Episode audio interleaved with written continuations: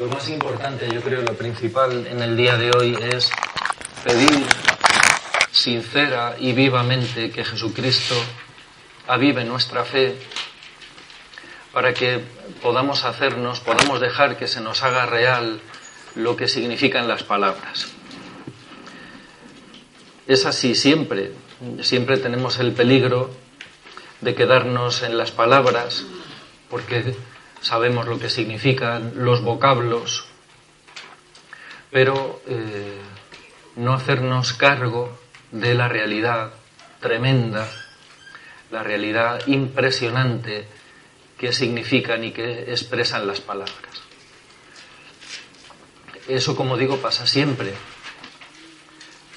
sobre todo en nuestra vida en relación con Jesucristo, es decir, lo que tiene que ver con nuestra fe.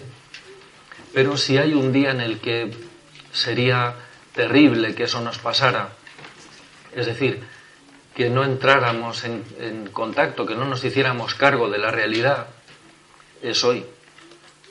Es el día en el que celebramos el misterio del sufrimiento y de la muerte de Jesucristo en la cruz.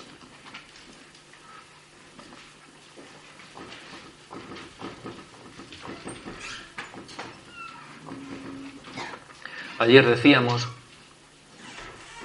recordábamos que Jesucristo es la palabra, el verbo del Padre. Y que Él es el verbo porque Dios Padre se conoce y se dice, se expresa totalmente a sí mismo.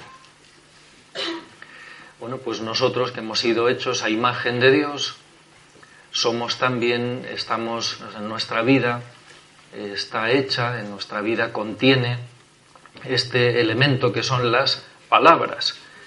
Pero las palabras son... ¿Qué son las palabras? Bueno, pues al fin y al cabo las palabras son signos que nos sirven para expresar o para entender las realidades. Le decimos a alguien, ¿qué te pasa? Y dice, mmm, pues algo le pasará. Pero ¿Qué quiere decir? Mm. Pues no sabemos, no sabemos lo que quiere decir.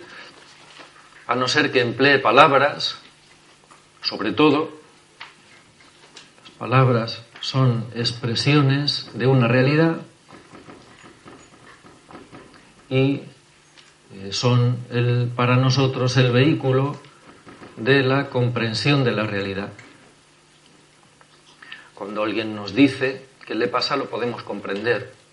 Cuando alguien es capaz de expresar lo que siente, lo podemos comprender. Pero, bueno, pues como digo, de suyo las palabras son signos. Eh, esta capacidad de comprender la realidad que significan las palabras tiene muchos grados. Entendemos gramaticalmente lo que es la cruz, lo que es el dolor, lo que es la angustia, lo que es la muerte.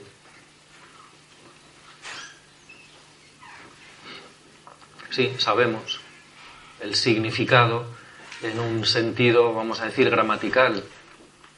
Sí, sabemos que una cosa es la cruz y otra cosa es el punto. Sabemos distinguirlo. ¿Qué es esto? Una cruz. ¿Qué es esto? Esto es una cruz, no. Sabemos distinguirlo. Sabemos que una cosa es el dolor y, que otra cosa es eh, el placer. Sí, sabemos distinguir las palabras. Pero cuando estas palabras nos hablan de la experiencia de Jesucristo, de la experiencia real interior de Jesucristo, ahí nuestra comprensión de las palabras se queda inevitablemente corta.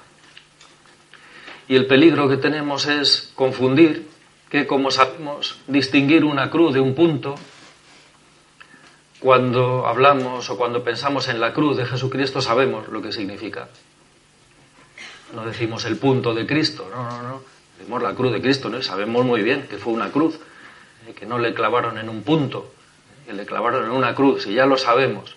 Sí, pero una cosa es saber lo que significa la palabra y otra cosa es entender, comprender la experiencia real, interior de Jesucristo en la cruz, su dolor, su angustia, su muerte.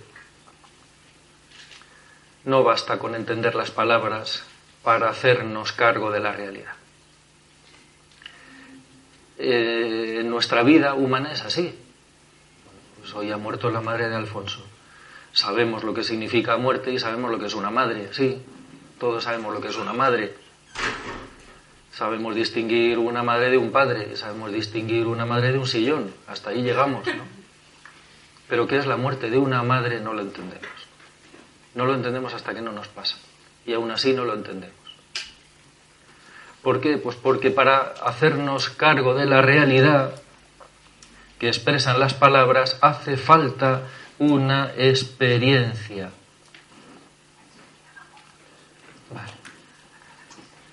Hace falta una experiencia. Luego veremos si se borra. Bueno, lo veremos. Eso no he dicho que no se vaya a borrar, he dicho que luego lo veremos. He dicho lo que he dicho, no. He dicho otra cosa. ¿Qué nos da la experiencia de la realidad, de lo que significa todo esto en Jesucristo? Pues esta experiencia solo nos la puede dar el que la tiene, Él. Solo nos la puede dar. Por mucho que nosotros pensemos qué significa que alguien que es Dios y hombre a la vez muere en una cruz, por mucho que lo queramos pensar, no lo podemos entender. No lo podemos comprender. Por mucho que queramos pensar qué significa que alguien que es Dios haya sufrido angustia, no lo podemos entender.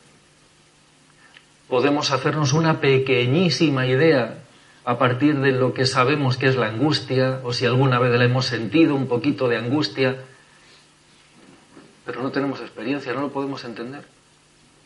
Solo nos lo puede hacer entender el que tiene la experiencia, es decir, Él. Y eso es lo que le pedimos hoy, que Él, el que tiene esta experiencia, nos la comunique por la acción del Espíritu Santo. Porque el Espíritu Santo que estaba, que sigue estando, claro, pero que en ese momento estaba dentro de Jesús, nos quiere dar a entender a nosotros la realidad. Solo si el Espíritu Santo nos ilumina hoy podemos entender algo. Si no, inevitablemente nos vamos a quedar en las palabras. Y repito, sí, sabemos el sentido, Sabemos lo que significa cruz, dolor, angustia, muerte, pero no vamos a entender lo que significa en Jesucristo si no nos lo ilumina por dentro el Espíritu Santo. Para que nos lo pueda iluminar el Espíritu Santo hacen falta entonces dos cosas, fundamentalmente dos cosas. Una, que seamos conscientes de que nosotros solos no podemos hacernos idea, de que no nos vale ni nuestra inteligencia, ni las películas, ni nuestra imaginación, ni nuestra experiencia ya tantos años en la Pascua, eh, desde pequeñitos, algunos eh, celebrando estos días, meditando, reflexionando, no nos sirve, no nos sirve. Solo sirve si actúa el Espíritu Santo. No podemos fiarnos de lo que sabemos, de lo que creemos saber, de lo que hemos vivido, de nuestra capacidad, de nuestra inteligencia, no, podemos fiarnos de nosotros. Tenemos que reconocernos necesitados. Y segundo, tenemos que contar con el Espíritu Santo. Tenemos que estar, eh, tenemos que tener la esperanza, la confianza de que si Jesucristo nos ha invitado a la Pascua, nos va a conceder el don del Espíritu Santo para que nos haga entrar en el misterio que estamos celebrando. Porque si no, no vamos, repito, a entender nada. Así que pedimos el don de no quedarnos en las palabras pensando que ya las sabemos, que ya las entendemos, que porque sabemos distinguir eso, pues una cruz de un punto, hay un punto de cruz, ¿no? Por cierto. Pues sabemos distinguir el punto de cruz del punto de no sé qué, porque sabemos distinguir el dolor del placer, sabemos distinguir la angustia de la alegría y la muerte de la vida, pensemos que por eso ya entendemos el misterio de la experiencia real interior de Jesucristo. Y para eso necesitamos que actúe en nosotros el Espíritu Santo, porque Él es el que puede hacernos entrar en la experiencia de Cristo. Porque Jesucristo está vivo, porque Jesucristo ha resucitado, Él conserva dentro de sí la experiencia de su cruz y nos la quiere contar. Pero nos la quiere contar por dentro es decir, porque el Espíritu Santo nos hace reconocer, nos hace entender en los signos la experiencia interior de Jesucristo. Eso no significa que necesariamente vayamos a sacar muchas ideas, Dios sabrá. Vamos a llegar a conclusiones en el sentido este, pues de ideas, vamos a poder explicar mejor, vamos a eh, tener conceptos eh, pues más precisos este año que el año pasado. no sabemos pero eso no es lo más importante.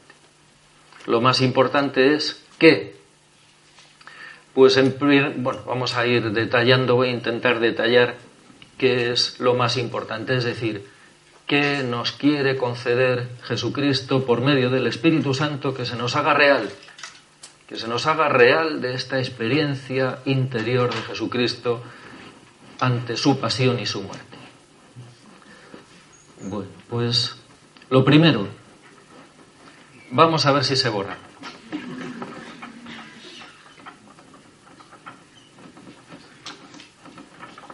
¿Lo estáis viendo?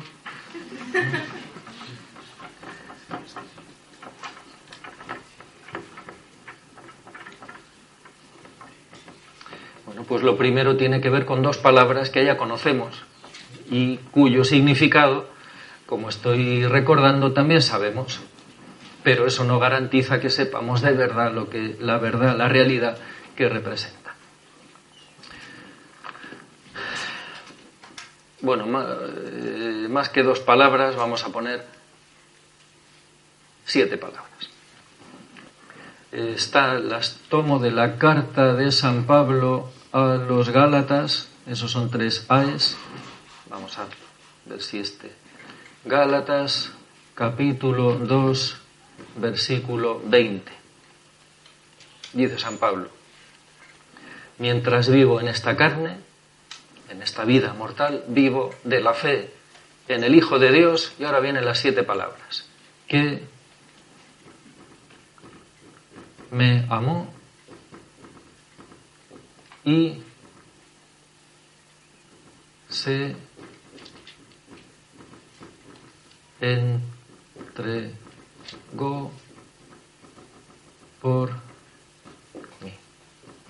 Me amó y se entregó por mí. Repito lo de antes, gramaticalmente sabemos lo que significa.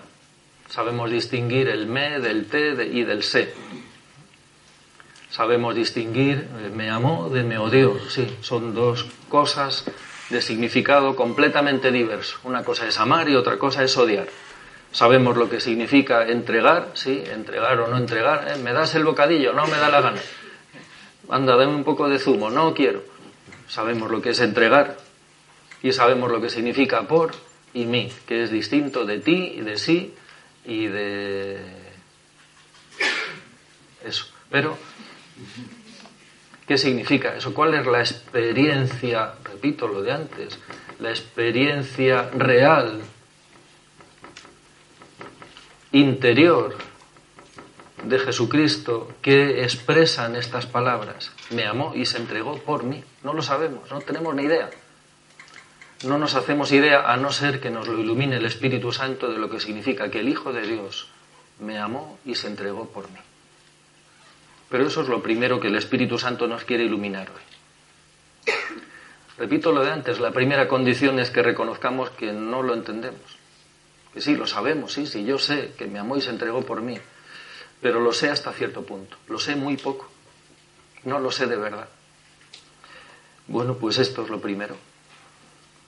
Porque si lo supiéramos de verdad, si, si nos hiciéramos real, si dejáramos que el Espíritu Santo nos hiciera real esta experiencia interior que expresan estas palabras, que ha sentido, que ha vivido Jesucristo, que está expresado en estas palabras, me amó y se entregó por mí, nuestra vida cambiaría. No podríamos seguir igual. Si, Jesús, si, hay, si yo sé que hay alguien que ha muerto por mí, si yo sé que hay alguien que es Dios, que ha muerto por mí, si lo sé, si lo supiera, de verdad, mi vida cambiaría. Cambiaría totalmente, cambiaría radicalmente. No digo cambiaría, pues sí, sería un poquito mejor, sería un poquito menos egoísta, sería un poquito más generoso, iría algunos días más a misa, me confesaría pues con un poquito más de frecuencia, que no, que no, la vida cambiaría radicalmente. ¿Por qué? Pues porque cambiaría todo, porque todo tendría un sentido nuevo, un sentido radicalmente distinto. Bueno, pues esto es lo primero que el Espíritu Santo nos quiere hacer real. Me amó y se entregó por mí. Lo segundo que el Espíritu Santo nos quiere hacer real hoy, bueno, y esto es lo que tenemos que pedir, esto es lo primero que tenemos que pedir.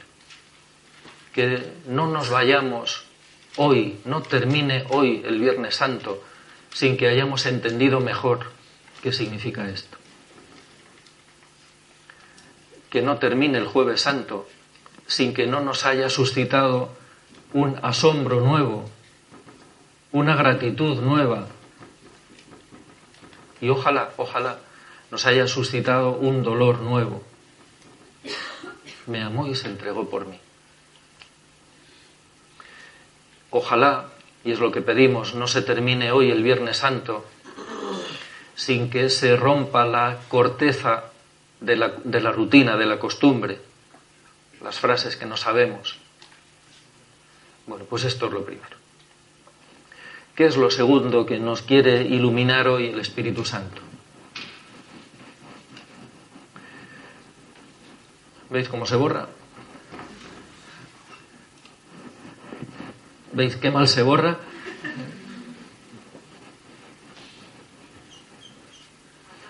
¿Veis qué mal borro? Pues vamos a decirlo ya todo bien. Pero vamos, si alguno cree que borra mejor,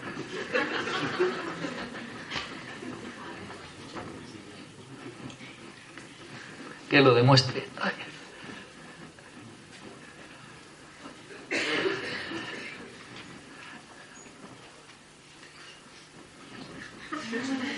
Bueno, lo segundo, ¿qué nos quiere hacer entender?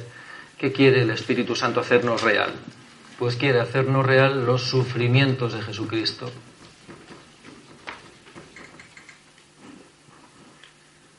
Porque los sufrimientos de Jesucristo son reales.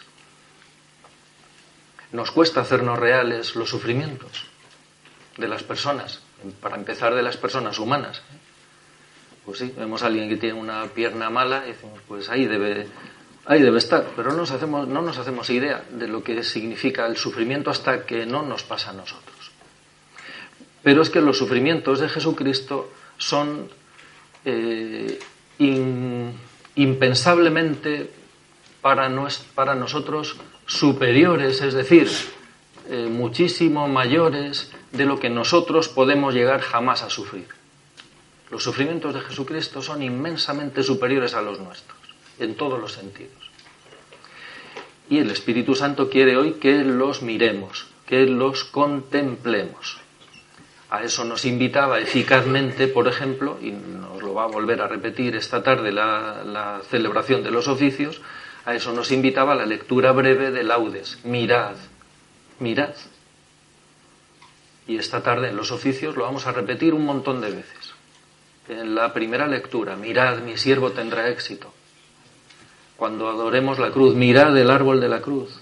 Porque ¿qué hay que hacer hoy? Pues lo segundo que hay que hacer es mirar a los sufrimientos de Cristo, pidiendo que el Espíritu Santo nos los haga reales no nos sirve de nada nuestra experiencia, nos sirve de muy poquito.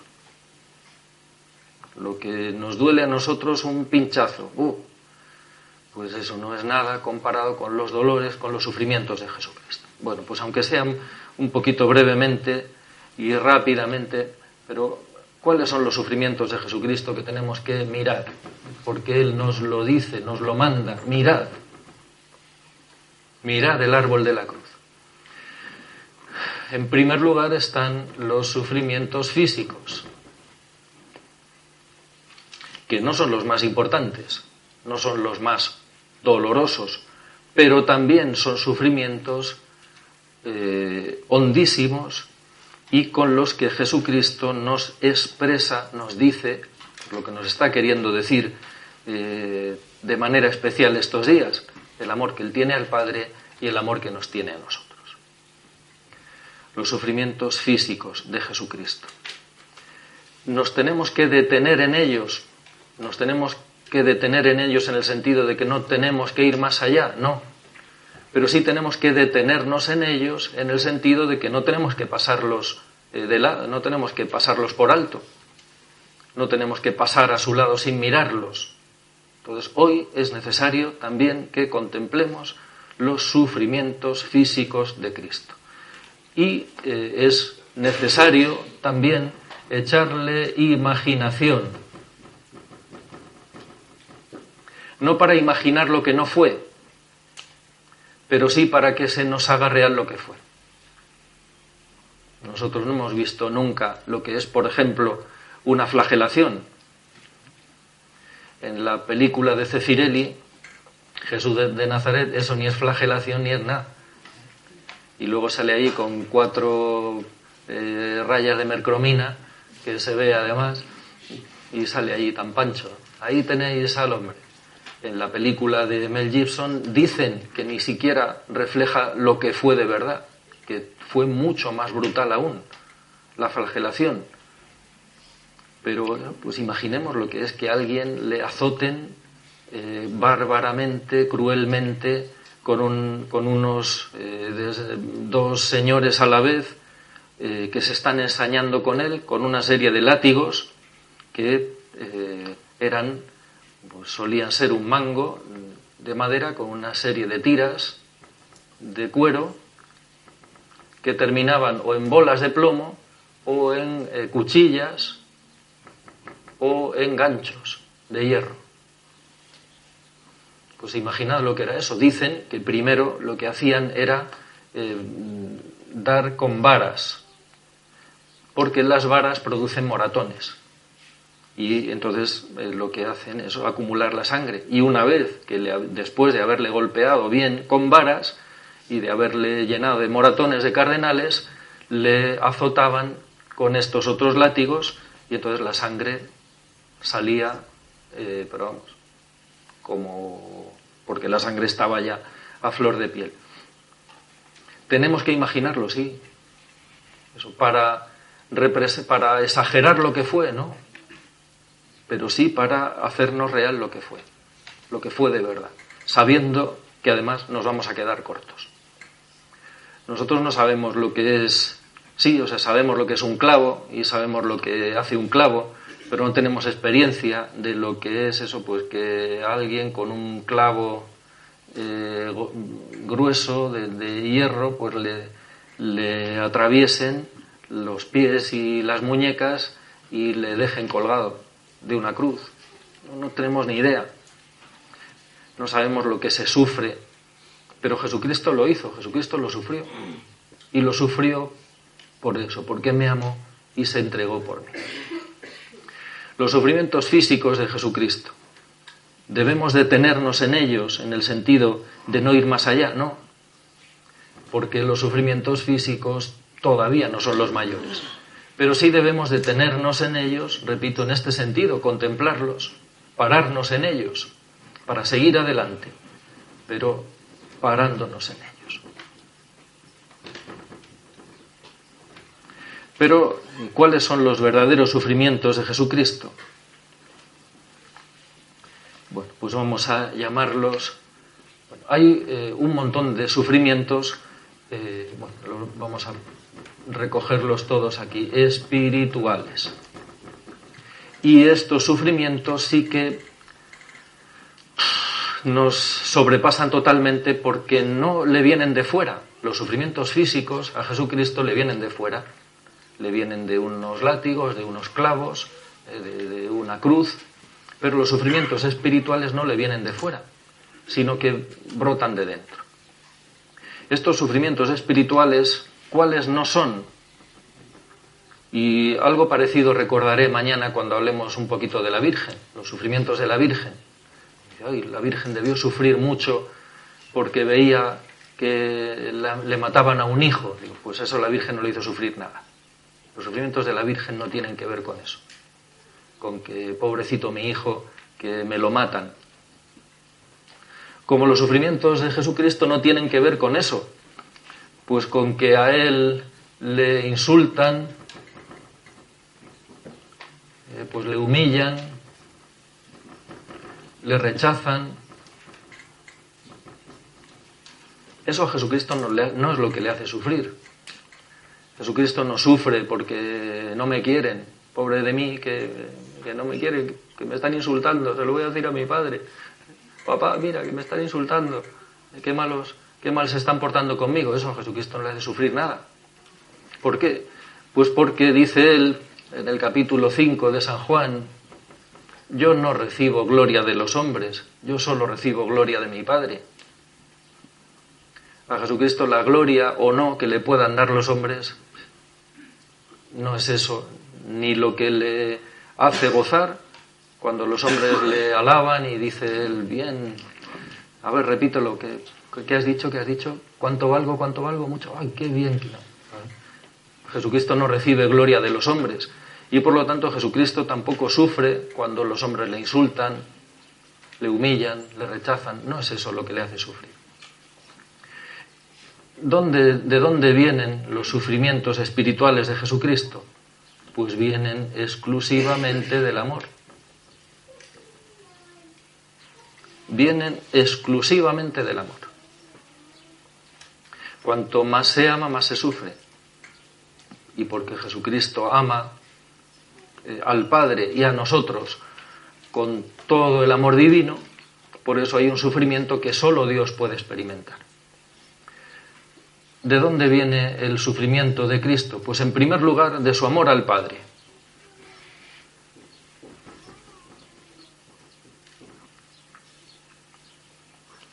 Porque Jesucristo, que es el Verbo, que es el Hijo único, ama con todo su ser a Dios Padre, sufre, y sufre como nosotros no podemos imaginar y como algún día llegaremos a experimentar, porque el Padre quiere comunicar la vida a los hombres y esta vida es rechazada.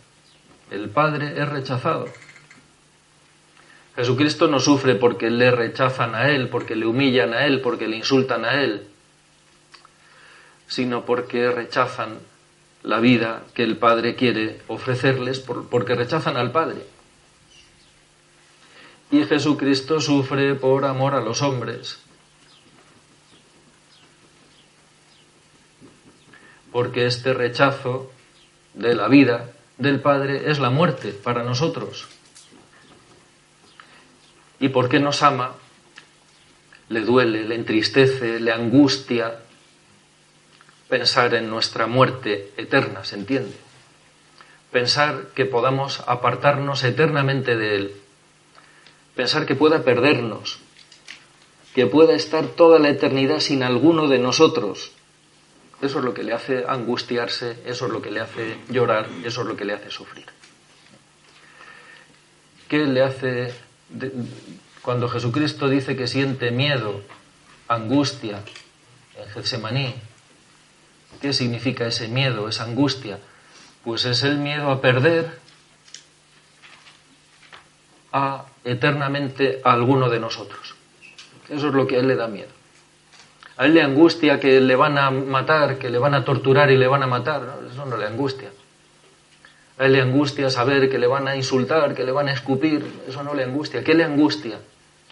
Pues pensar que pudiera perder a alguno de nosotros para siempre. Porque Jesucristo no quiere ser Dios solo para Él. No quiere recibir la vida del Padre solo para Él, sino que quiere compartirla con nosotros hasta este punto, que si no nos va a tener junto a Él eternamente se angustia, se deja llevar al, al pavor, al miedo, a la muerte. Bueno, pues son estos sufrimientos espirituales que tienen que ver con el amor los que sobre todo tenemos que pedirle al Espíritu Santo que nos haga reales. Porque ¿qué significa que me amó y se entregó por mí? Bueno, pues significa, entre otras cosas, esto, que ha tenido miedo de perderme. Es que solo pensar que pueda vivir eternamente en el cielo sin mí le ha hecho eh, sufrir, pues como nosotros, repito, no podemos llegar a imaginar nunca. Los sufrimientos físicos, los sufrimientos espirituales. ¿Y qué es lo tercero que quiere eh, iluminarnos hoy el Espíritu Santo? Pues simplemente lo indico y esta tarde, si me lo recordáis vosotros o el Espíritu Santo, pues eh, seguiremos por ahí. Vamos a ver. Hablaba ayer de la liberación. Decía, Jesucristo quiere liberarnos de nuestras esclavitudes, que tenemos que reconocer porque si no, no podemos ser liberados de ellas. Jesucristo es el Salvador, es el Redentor, viene y nos pregunta, ¿quieres ser salvado? Y si quieres ser liberado. Y si, y si nosotros le decimos, no, gracias, no hay de qué, pues no puede ser no puede darnos su gracia, no puede actuar en nosotros con su poder salvador. Pero ¿cómo nos salva Jesucristo? ¿Cómo nos libera de nuestras esclavitudes? Tomándolas Él.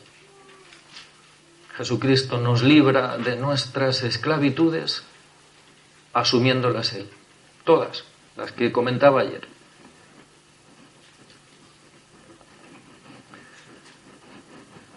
Jesucristo nos libera sometiéndose, asumiendo nuestras esclavitudes.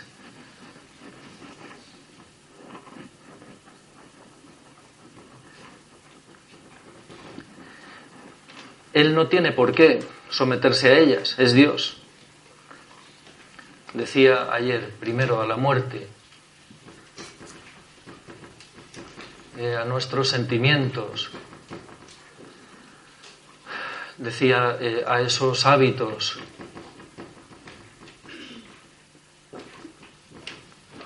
esos modos de pensar y esos modos de actuar, al ambiente, decía también antes, y al pecado. ¿Cómo nos libera Jesucristo de todo eso? Asumiéndolo Él. Pero es la hora ya, así que luego, si Dios quiere, eh, continuamos.